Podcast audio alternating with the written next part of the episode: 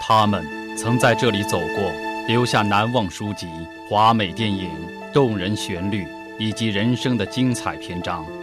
我们曾在这里走过，推开了解世界的窗，在深夜的电波里舞蹈，在理想的前夜燃烧，雕刻时光下的印记，见证他们，也记录我们。集结最受欢迎实力人物，小凤直播室金包子大奖嘉宾经典回放。本期特别节目：诗人西川访谈。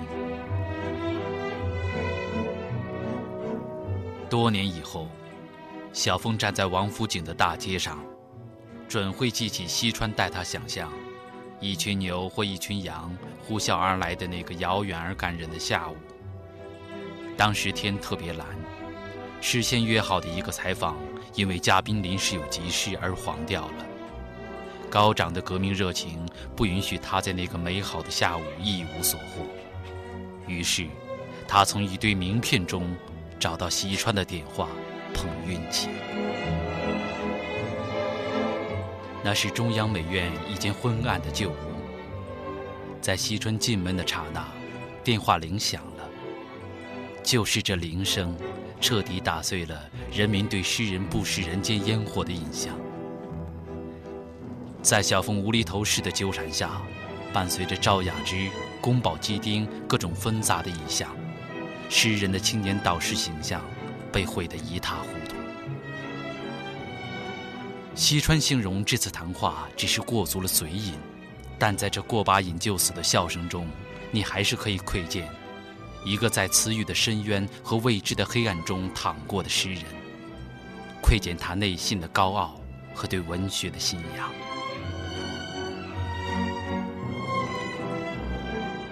听众朋友，晚上好，我是小凤。和西川谈话的那个下午是一个特别愉快的下午，北京的天空出奇的蓝。我要特别感谢中国网的制作总监王佩，原定他的访问，因为他们网络正在改建，忙得晕头转向而不得不黄掉。我自己一个人在他们的办公室里翻了一个小时的《北青报》，感觉很无聊。当我走出万通写字楼，我想总不能让这个下午一无所获，于是，在一大堆纷杂的名片当中，我找到了西川的那一张。西川那间在中央美院的小屋，他已经很少去了。但是那天下午，他是从很远的地方赶过来收一个传真件，一进屋就接到了我的电话。一聊之下，尽至天黑。所以这个节目如今想来，真的像是一次捡来的节目。好，让我们一起回到北京的那个下午。在上一次的节目当中呢，我们已经听了西川访问的上半部分，让我们来做一个简单的回顾。他谈到了他的一篇文章《疯子、骗子和傻子》。诗人叫陈东东，陈东东这个有一次忽然接到一封信，那个信上说这个说那个东东，你还记得我在那个下着那个怎么说？我那东东，你还记得那天下着大雨我在火车站送你的情景吗？这是一个女孩写来的信，这是从内蒙发过来的。东东说，那个时候他跟我说的时候，他说我从来没去过内蒙。怎么会怎么会有人在这个那个下着大雨在火车站送我？那么他估计可能是一个骗子，冒着他的名，跑到那儿，又跟人谈了恋爱了，又怎么怎么，然后最后就就跑了。然后东东说：“你看我什么好事都没捞着，背一个黑锅。”西川还谈到了他最喜欢的一本书《水浒传》。你喜欢谁？我想来想去，我说我就是喜欢豹子头林冲。中国的古典文学当中，我觉得唯一一个孤独的人就是林冲。白娘子传奇吧，我记不清楚了，是那个台湾的有一女的赵雅芝。我喜欢赵雅芝，我喜欢赵雅芝。你不怕我们听众说你俗？我我这人有俗的那一面 哎，我觉得赵雅芝好看，然后人家跟我说赵雅芝都生了好几个孩子了，你还惦记着？我说那也不妨也惦依然惦记。那个西川最喜欢的一部电影是日本影片《追捕》，简直是特别棒，就是那个。就是这个高高仓健不是逃跑嘛，然后那个中野良子就真由美来来来营救他，赶着一大群马就冲进了东京吧，东京银座大概是最繁华那个场面让我觉得特别的辉煌。这个不是英雄救美人了，美人救英雄，美人救英雄也非常辉煌，而且是把那个那么多马赶进银座，我觉得这不能想象。就是如果你要是在北京，王府井就王府井，王府井忽然来了一群牛或者一群羊，那也是很感人的一个场面。然后再来一个牧羊女，是为了这个解救前面一个一个英雄，我觉得那个很为。了解救西川，那就更棒了。为了解救西川，那这个那谁来解救我？这不能让我老婆听见。这个这个这个不，这多少年前还可以发生，现在发生已经有点晚了。西川谈话不讲究首尾一致，他喜欢跑题跑不停，而且他的好处呢是你指哪儿他打哪儿，而且无论你扯到多远，他都能给你扯得更远。下面就让我们来听西川谈他最喜欢的一段音乐，以及由此而引出的种种的题外话。音乐最感动我的音乐是二泉映月，太好了，那二泉映月太好了。我那时候小的时候就刚听二二泉映月的时候，经常就是一个人拿着个小收音机，里边就是二泉映月，然后一个人就出去溜达特长时间，沉浸在那个环境当中，特别喜欢。这个这个就是中国音乐能够把人感动到这个程度，我觉得这是不容易的，因为中国音乐里边更多的中国音乐的因素是闹哄哄的。呃，快乐的快乐的，这就像印度音乐一样。印度，我去过印度嘛？印度这个国家是一个乱七八糟的、混乱的、贫穷的，可是印度的音乐是快乐的。为什么呢？穷人都喜欢快乐，穷人不愿意痛苦，穷人喜欢快乐。但是当然，中国可能也那个穷人，那个中国的这个民歌里也有一些呃很令人回味的民歌，陕北民歌也令人回味的东西。但是大多数都是快乐的。这个其他的音乐，我想，我现在呢，但是最可笑的就是我。可以说最经常听的音乐，你你你，我不知道，你可能想不到，是一个歌星，呃，流行歌星，那就是王菲。很多人都喜欢王菲，我也喜欢王菲。你和李敖一个脾气，李敖还和台湾的李敖呀还和王菲一起拍了一张照片。李敖是一个很糟糕的人，我我我一点都不喜欢李敖，没有实实在在的东西。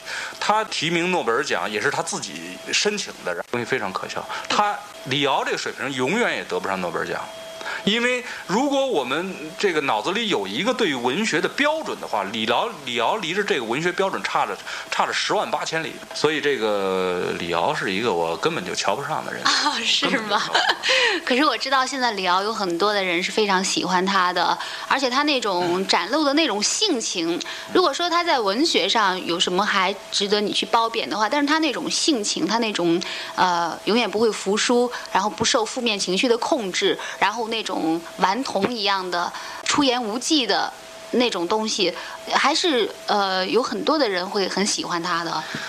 很多人喜欢他，就好像有很多人都不喜欢福克纳一样。我相信所有喜欢李敖的人都不喜欢福克纳，他们没有，他们没有能力阅读福克纳。比如说，他们没有能，你比喜欢李敖，我相信喜欢李敖的人不喜欢谁啊？我我跟你说的全是伟大的作家。我相信喜欢李敖的人不一定，就是他们不会喜欢谁呢？不会喜欢庞德，不会喜欢博尔赫斯。啊，不会喜欢中国古代的，比如说中国古代的作家，不会喜欢曹植，啊，不会喜欢贾谊，不会喜欢屈原，或者说他们不了不理解屈原。那你他们喜欢李敖的人，都是同时会喜欢谁的呢？喜欢三毛的人。那么喜欢李敖的人，同时可能会喜欢廊桥遗梦。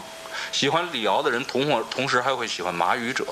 这个读者层次我分的特别的，我特别清楚。就是但是你有没有会觉得你分的有点武断的？因为我认识一个人，他就既喜欢李敖，又喜欢博尔赫斯，而且真的是非常的沉浸于其中的。我不知道，比如说，因为博尔赫斯，我可以不客气的讲，博尔赫斯我是专家。博尔赫斯夫人来中国的时候，我是专门跟她做对谈的。这个是其他人跟博尔赫斯夫人见面都是礼节性的见面，我跟博尔赫斯夫人是专业性见面。那么，所以呢，就是说，当你说你喜欢博尔赫斯，就好像我们说我们喜欢李白。我不知道你这朋友，我不了解我，所以我完全不是在说他。有些人喜欢李白，是因为李白写了“床前明月光，疑是地上霜”啊。那么有些人喜欢李白，可能喜欢的是他的临终歌，比如说，呃，大鹏起兮振八翼，中天摧兮力不济，啊，余风击兮万世。嗯，有些人喜欢的是这个东西，所以这个是不一样的。我们都喜欢李白，是都是这个是不一样的。这个这个，我不说你那朋友，但是李敖这一类文人我都不喜欢。浮躁，文文学当中最忌讳的就是浮躁，啊，日常生活当中你开什么玩笑、胡说八道都可以。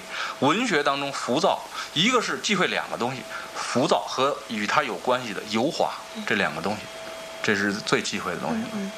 李敖，嗯，坐牢，而且坐了那么长时间的牢，他吃了很多的苦，呃，是为了他自己内心所需要，他认为需要坚守的一些东西。你不觉得这一点也是很值得尊敬的吗？呃，坐牢的人，我我我我我尊敬坐牢的人所承受的苦难。那么一个人坐了牢以后啊。可能对于这种自己申请诺贝尔奖就不会感兴趣了，因为他会把这些东西都看透了。李敖呢，他坐牢我非常尊敬他，但是怎么坐完了牢出来没悟出来，这是一大问题，你知道吗？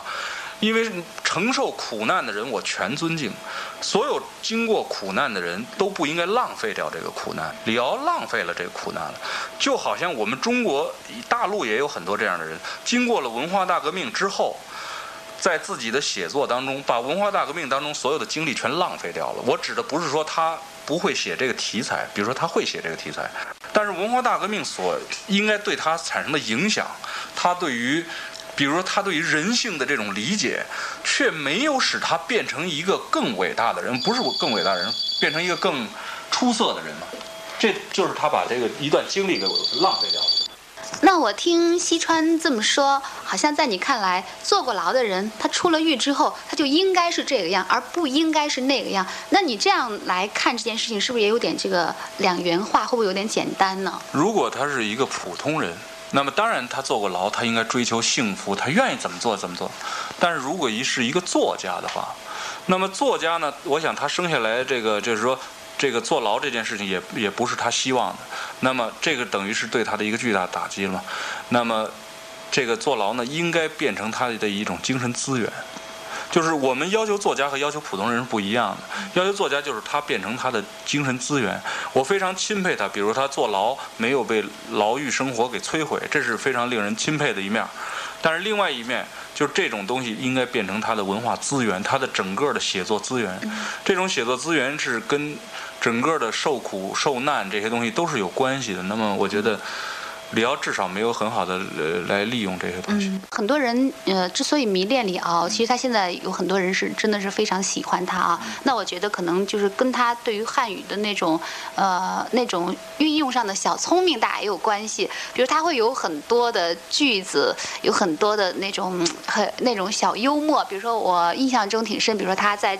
谈到他追求他太太的时候，他说，那天他过马路，然后在那个公共汽车站旁边呢，就看见一个女子腿特别漂亮，特别长。然后他说，他既然有一腿，我就有一手。然后他就开始去去追这个女孩，果然就追到了手啊！就像这种东西，梦音胡因梦不是胡因梦，他说的是是他现在的太太。甭管他是谁了啊，甭管他是谁。对，那你对这个怎么看？嗯。我这个我要很严肃的一点说，一个作家，我们要求一个作家，或者一个作家要求一个作家，我们不要求他聪呃小聪明，我们对一个作家要求的是他的智慧。小聪明或者聪明和智慧是不一样的。也许我不应该使用“小聪明”这个词来形容他那些地方，呃，就是他有很多这样的句子呢，是让人觉得拍案叫绝的。他的灵机一动吧，他的灵他的灵气吧。啊，等等这些东西，这些灵气的东西，一个人具备这种灵气的东西是很好的啊，人应该具备这种灵气的东西。但是一个人只具备灵气是不够的，尤其是一个作家只具备灵气是不够的。那么就是我刚才讲的，就是一个作家除了他应该聪明，他还应该有另外一面，就是智慧。智慧要求什么东西呢？智慧要求迂鲁，迂迂鲁啊，鲁钝。要求要求迂鲁，对，要求迂鲁，要求鲁钝，这个东西李敖是不具备的啊。从一个就是说，从一个我们要求一个高级文人来讲，李敖是不具备的。所以李敖很容易出风头，李敖很容易呃成为一个风头人物。这个这个他这个，我觉得这个他其他方面就做的就不够了。另外，文学史好像对于这个文学，对于真正够格的作家那种要求也是特别严格的，是吗？我们不，呃，就是说，即使我们不说文学史要求，就是时间，时间会要求的非常严格的。那么这个这个，比如说，我们就我刚才说的，比比如说这个像美国的，甚至连《飘》这样的小说都不能够进入美国文学史。就是它就是一个大众大众读物，它进入不了美国文学史。这个伟这个伟大的作家，好的作家是跟那个读者数量的多少是没关系的。嗯，这个是这个能够举出很多的例子来。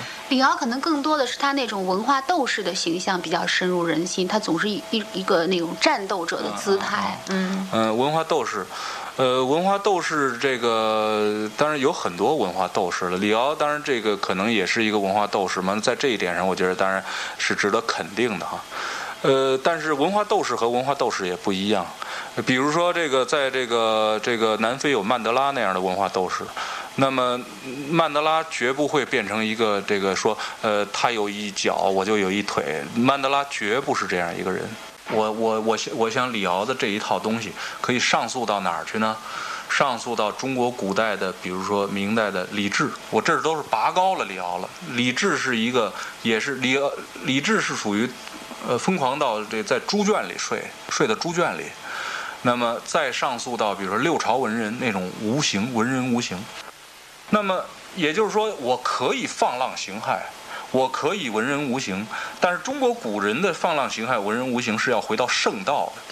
那么，如果要是比如说这个，我不知道李敖，李敖是不是要回到圣道？而且有些人有能力回到这个这个地方，有些人没有能力回到。我估计李敖是一个没有能力回到这儿的一个人，这是一个很大的问题。你还没有看过他多少东西，你就敢这么说？你比如说莎士比亚。我们只看过莎士比亚的，比如说《麦克白》，我们就知道莎士比亚是一个伟大的作家。我们不需要读莎士比亚全集，所以一个作家，我们不需要读他全部的东西。而且，如果我不希望，我不喜欢一个作家，我根本就不可能读他很多东西。我就读过他几篇东西，我就知道这个人的水平就在这儿。那么，这个我是我是指的，我是指的这个人的这些做派，小文人的做派。我们怎么？我我使用一切恶毒的词来来来这个呃来讽刺攻击李敖的小文人的做派。你痛恨这种小文人的？我痛恨这种小文人的感觉。小文人，你你你定义中的小文人是个什么样的？自以为是。小文人就是自以为是，小文人就是没有客观性，不知道世界上有伟大的东西，这就是小文人。就是说，他们觉得老子天下第一，老子是最有才华的，老子是怎么怎么样。那么他的脑子里没有相对性。嗯，那你听说过李敖那句话吗？五百年来，中国白话文第一名是李敖，第二名是李敖，第三名还是李敖。五百年来。哎呀，所以你说这一个人居然他你告诉我，你听说过没有？我听说过。那么白话文里边做的做的好的人也是有很多的，这个这个我们我比如说，嗯，就是在各个类里边，比如说鲁迅是一类，沈从文是一类，那么这个我也不知道李敖到底算是哪一类的。你肯定不会去读李敖全集是吗？绝不会，绝不会，因为那个东西对我来讲无无异于是。我我不我不敢用我我不想再用更狠的词儿了，我有的是更狠的词儿。那么我我想这个问题可以在一个更广阔的一个角度来谈，就是说也可能李敖有他的正义的那一面儿。啊！但是他做给我们看的这一面，我非常反感，所以我一直都是区分开来的。这个这两个，我希望听众也不要误解我，就是说李敖坐牢，他正义的一面、苦难的一面，我都不否认的。但是他做出来的小文人这一面，我是非常反感的。小文人这一面是什么呢？就是做明星。一个电影明星，一个歌星，我们是按照一个歌星、一个电影明星这个角度看他的。我们，那么我们是按照那个电影明星的要求来要求他的。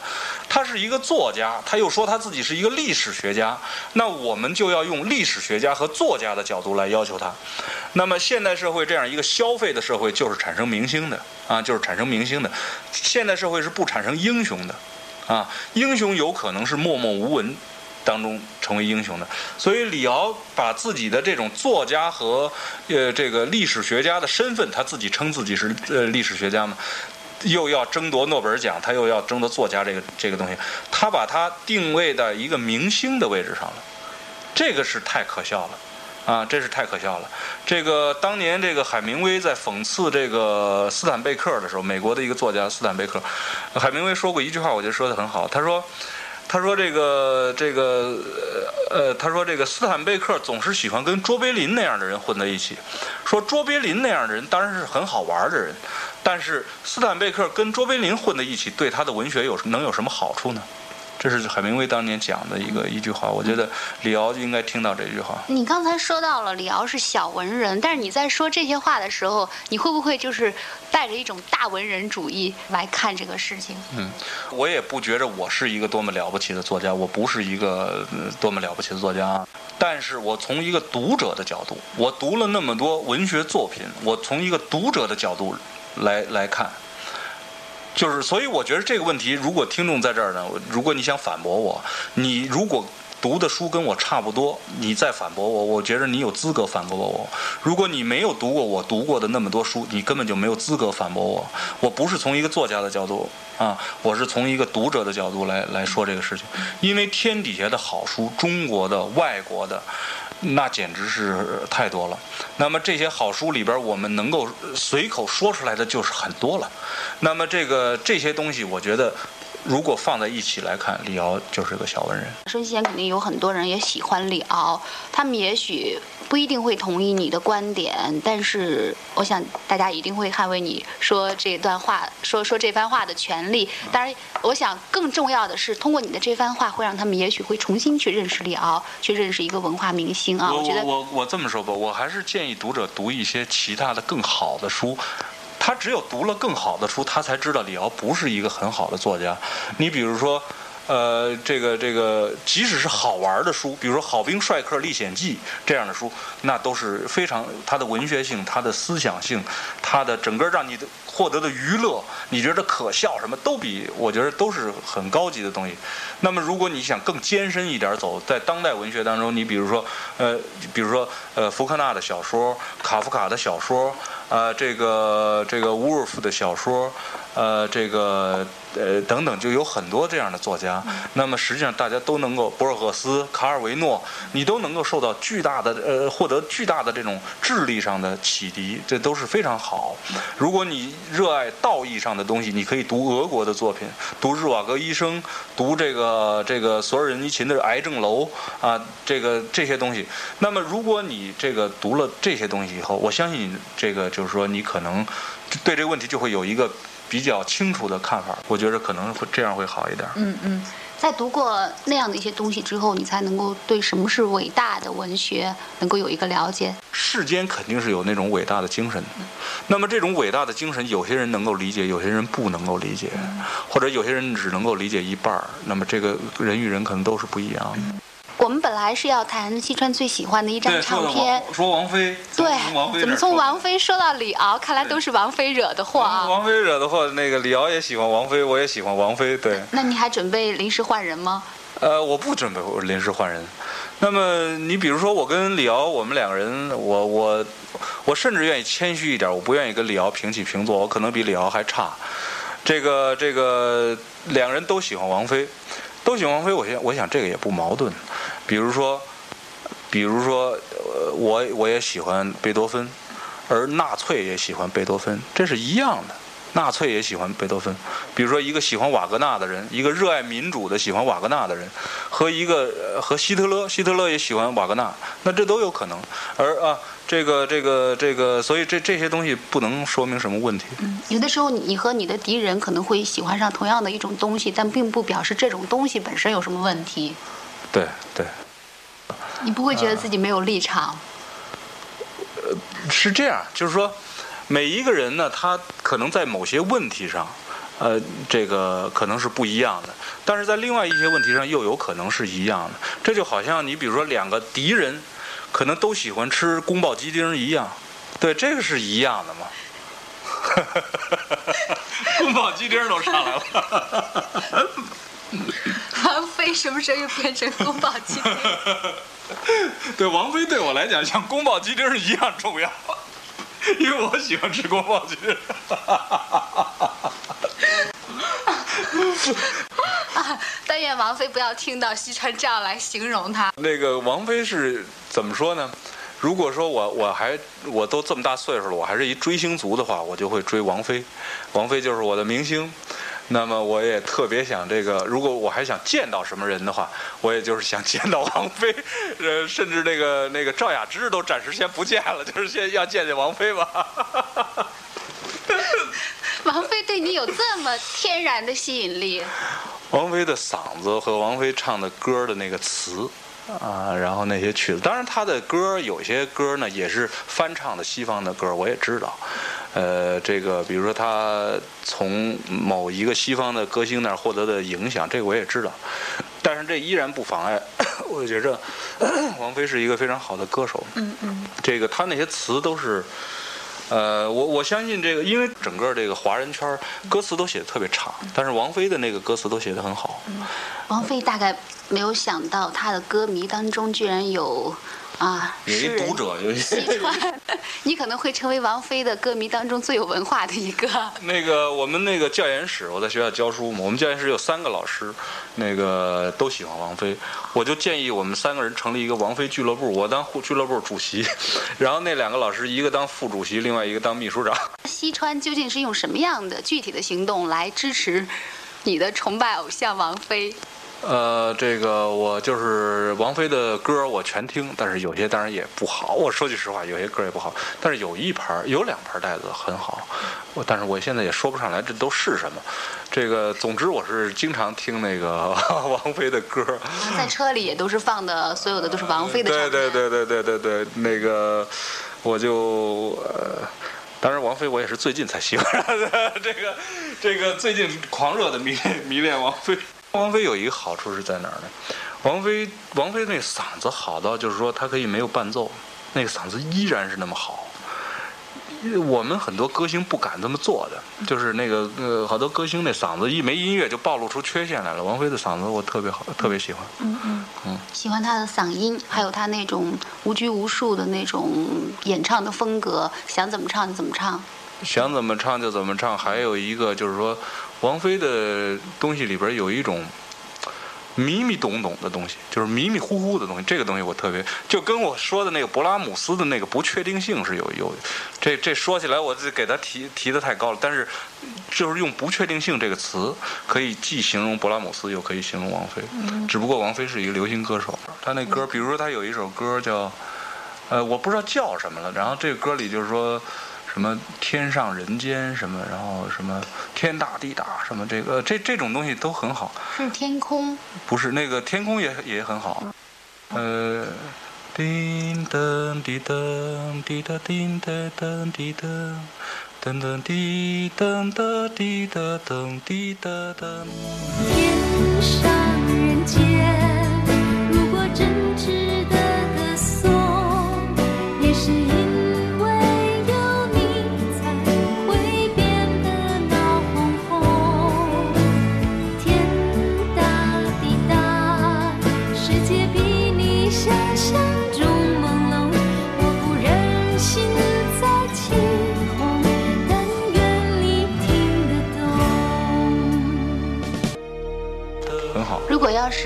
玛丽莲梦露和王菲同时来到北京，然后呢，你只能见一个人，对，我只能见一个人啊。对，这个把我难住了。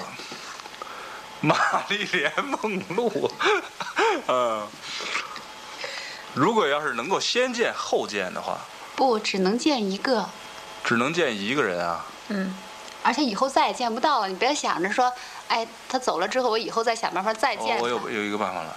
两个人我都不见，都不见，两个人都不见，这是唯，这是唯一那个那个对他们两个人比较公平的办法，对我也比较公平的办法，就是两人都不见。那如果有先前先后呢？先前先后，我可以先见见王菲，再见见那个玛丽莲梦露。因为玛丽莲梦露我已经喜欢了好多年了，然后王菲是近一年才喜欢上，所以那个那个要要那个先新后旧啊，先新后旧。不是，我对玛丽莲梦露呢，已经就是读了好多书啊，呃，这个好多作家写过玛丽莲梦露。最近 Oates 就是美国一个作家也在写玛丽莲梦露，然后那这个她以前的那个丈夫写过玛丽莲梦露，一个作家，那个那个嗯阿瑟米勒啊，对，写过玛丽莲梦露作。家，嗯，剧作家，还有一个很好的一个作家，可能是冯尼格，或者是或者是谁，我记不清楚了，也写过他。所以呢，而，而且我有呃很多玛丽莲梦露的资料什么的，呃，所以实际上我对玛丽莲梦露已经就算是比较熟悉了，比较熟悉吃透了啊，对。吃透了。王菲我不了解嘛，所以我先看看不了解的。嗯 你已经写了一首诗献给玛丽莲梦露了。这样一个女人被我们爱戴，这样你一个女人悄悄学坏，这样一个女人，呃，酗酒，什么叼着烟卷儿，有五行呢，我怎么就这是几行啊？最后一句，这样一个女人死死得得不不明明不白白啊。将来会为王菲写一首诗吗？可能我我我不知道。你比如说，我非常钦佩莎士比亚，我也没为莎士比亚写过诗。而且有可能因为明星这样的呀人呢，也可能你会热爱几年，你就会不不再热爱了，也有可能就是这个东西。所以呢，这个我不能够保证我永远热爱王菲。这个眼下当下是比较热爱王菲，因为我平时要么跟人谈点文学的东西，要么跟人谈点，有时候会谈一点政治方面的东西，有时候会谈一点哲学的东西。像这么谈，又是歌星，又是什么，一辈子头一次。那个也可能今天谈完了以后更热爱王菲了，也可能今天谈完了以后就不热爱王菲了，这都有可能，因为我已经把这个嘴瘾全过完了。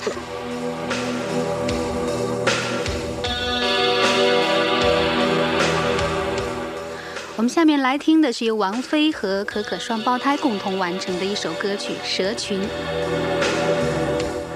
漂亮的假声，抒情的演绎，已经分不清谁是王菲，谁是笛子了。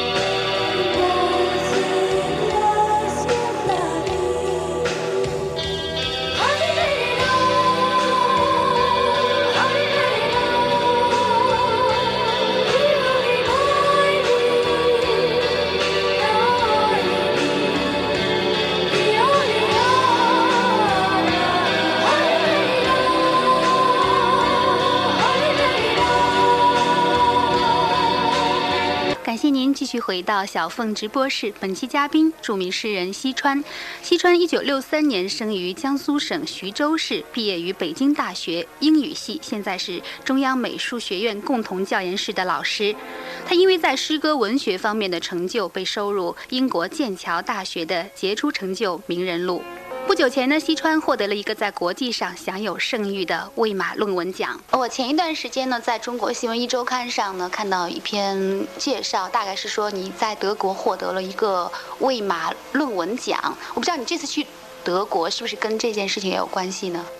我应该介绍一下这个奖，对这个这个整个这个比赛，前几个得奖的人都不是搞文学的，都是搞哲学的，搞国际法，这不是一个文学比赛。那么它这个论文的题目是什么呢？这个论文的题目是一个就是关于过去和未来的，就是我跟你说这是什么样的论文，就是当年卢梭参加过这样的论文比赛，卢梭的那个《论科学与艺术》就是在这种这样这类比赛当中，而且像贝克莱也参加过，但是贝克莱没有得过奖。那么这个等于这次呢，就是我当时正好有一些想法，我就给他们写过去了。那么我没想到就是进入他的前十名。实际上，我觉得我我非常自豪，就是我能够代表这个国家，能够站在世界思想的一个前沿，这个是。而且呢，我还觉着那个更自豪的就是他不是我的师哥，它是我的等于是一篇哲学论文，嗯是这样一个东西。也就是说，你在这个诗歌的领域以外，在就是思想的领域也能够得到这个国际上的这样一个认同啊。那当然是要非常得意一番的。关于过去和未来，那么他这样的一个征文，看来就是说是每个人，那比如说搞哲学的或者搞法律的，他都是从自己个人不同的角度来关照这个题目。我不知道，那你是从什么样的角度来写呢？过去和未来这么大的一个题目，那么这篇我呃这篇文章呢，我实际上谈的是，就是我们所说的未来，这个呃这个基本上都是预设的未来。就是说，比如说这个人类历史上有四种对于未来的预设，一种是这个。呃，维吉尔的牧歌当中，古罗马的维吉尔牧歌当中的阿卡迪亚式的未来，也就是我们的陶渊明桃花源式的未来。那么第二种呢，像圣经里边的千年王国式的未来。那么千年王国式的未来呢，实际上它跟那个佛经里边的弥勒佛的未来是有关系的。这是第二种，第三种，托马斯莫尔的乌托邦的未来，然后还有一种我们中国大同世界的未来。那么人类就是说，当我们展望未来的时候，是不外乎这几种未来。所以呢，当我们说到未来的时候，我们说的都是过去预设的未来，都不是真正的未来。那么，那么过去人在预设未来的时候，他碰到的问题就是他用什么来预设未来？那么基本上呢，就是用我，每一个人都有他的我来预设未来。那么这个我呢，所以我在这篇文章里，我就把我区分为三个我，就是呃逻辑我、呃经验我和梦我。那么这三个我对未来的看法是不一样的，所以呢，人在对未来的看法经常会出现自相矛盾的地方。那么以往这个人们。就是我们所做的一切的努力，都是为了克服我们人类的自相矛盾。那么在这篇文章里，我我肯定了这种自相矛盾。那么我认为，只有我们让这三种我达成一个最低限度的妥协呢，实际上才能够人类历史才能开始出现喜剧。因为所谓的悲剧就是不认同，就是一种可能性不认同另一种可能性。这是非常泛的讲的，因为这篇文章有一万多字，这是非常泛的一个一个东西。那么西川说这个话的时候，我觉得我的眼前好像不是一个西川，而是好几个哎重叠的西川。但是我们之间已经达成妥协了。那么这个，那么这个，所以我在这里边我还引申了一个东西，就是说，呃，尼采曾经说过要重估一切价值，这是尼采的思想。那么我就引申了尼采的一句话，我说，如果我们想重估一切价值，那么重估一切价值的前提是重估我们自己。中国人喜欢站在人的角度，而不是站在我的角度上来分析。人和我，你觉得这之间是人是一个总体的概念，我是一个跟生存有关的概念。所以，比如说，当我们说到，我们经常说天人合一，没有人说我天合一的。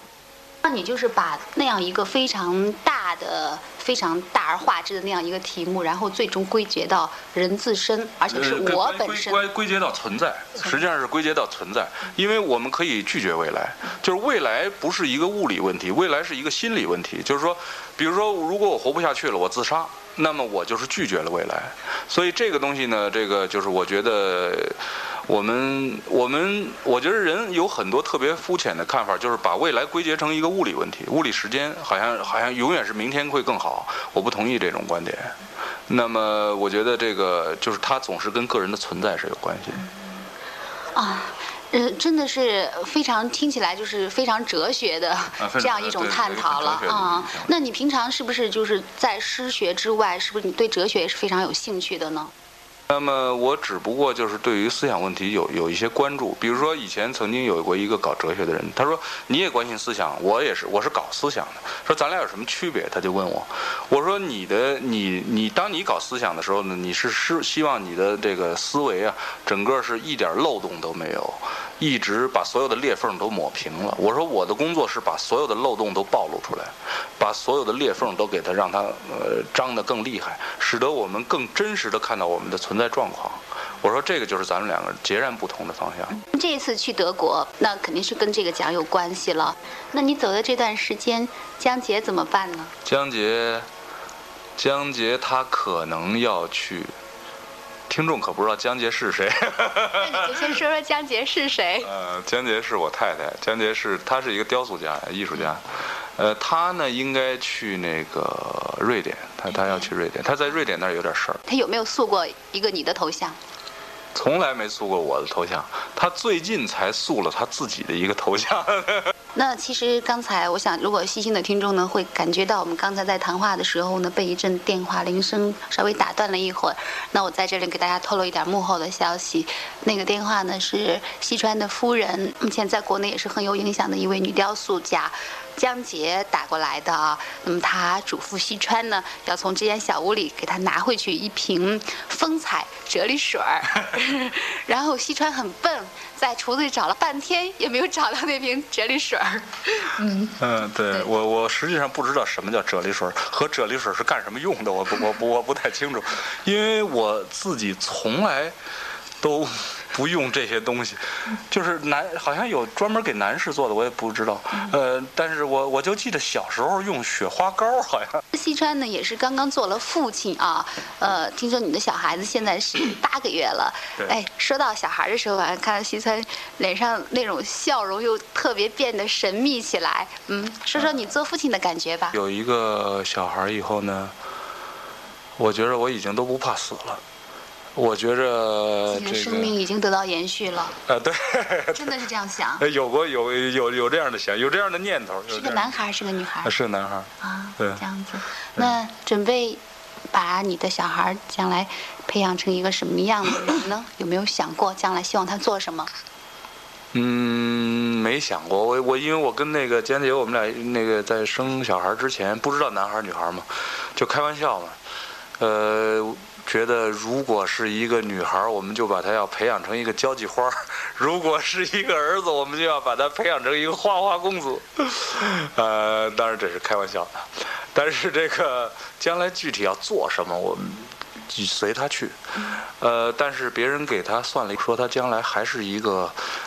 还是一个作家，而且是一个文豪。呃，那个我就比他爹还厉害。这个他爹不行，他爹不行。我愿意让这个孩子在一种非常自由的状态当中长大。天